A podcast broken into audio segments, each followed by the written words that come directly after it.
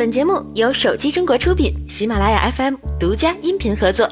说到近期的数码圈，各种消息犹如全国各地的大雨一般，可以说是绵绵不绝。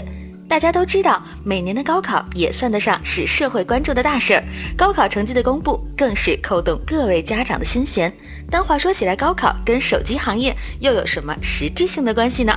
其实还真有个别厂商趁着这段时间搞事情。去年的这个时候，魅蓝为高考学子免费送了一波福利。今年，魅蓝再次延续福利活动，免费给高考考生送手机。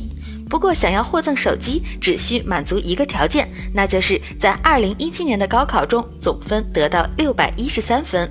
对于许多省份的考生来说，拿到613分并不是十分简单的事情。想达到这个成绩，需要真才实学，可能还需要那么一点小运气。这么看来，免费领手机其实也不容易啊。另外，就在本周，电子元器件供应商透露，新一代 iPhone 在第三季度开始生产，许多 Android 手机厂商也将在下半年推出新机，这将导致手机元器件的需求量大幅增长，出现供不应求的情况。而大容量内存、高密度电池、高分辨率相机、双摄像机以及十八比九纵横比屏幕、Type C 接口方案的大幅使用，都造成了下半年元器件供应上的不确定性。随着新 iPhone 会在第三季度开始量产，指纹传感器、金属外壳和显示部件的供应也可能出现挤压效应。说到下半年元器件短缺这个问题，难免让人想起对于手机来说的另一核心——手机系统。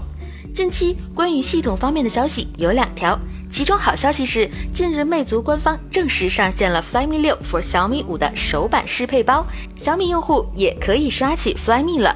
至于坏消息，六月二十一日，腾讯管理员在 Tencent OS 论坛发布了停止服务通知，宣布 Tencent OS 将在六月二十八日停止服务，将退出历史舞台。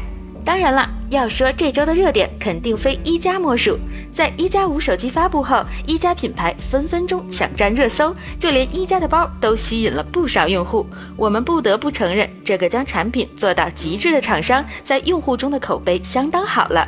详细的一加五手机评测还可以关注手机中国官方网站以及微信公众号哦。本期的节目就是这样了我们下期再见。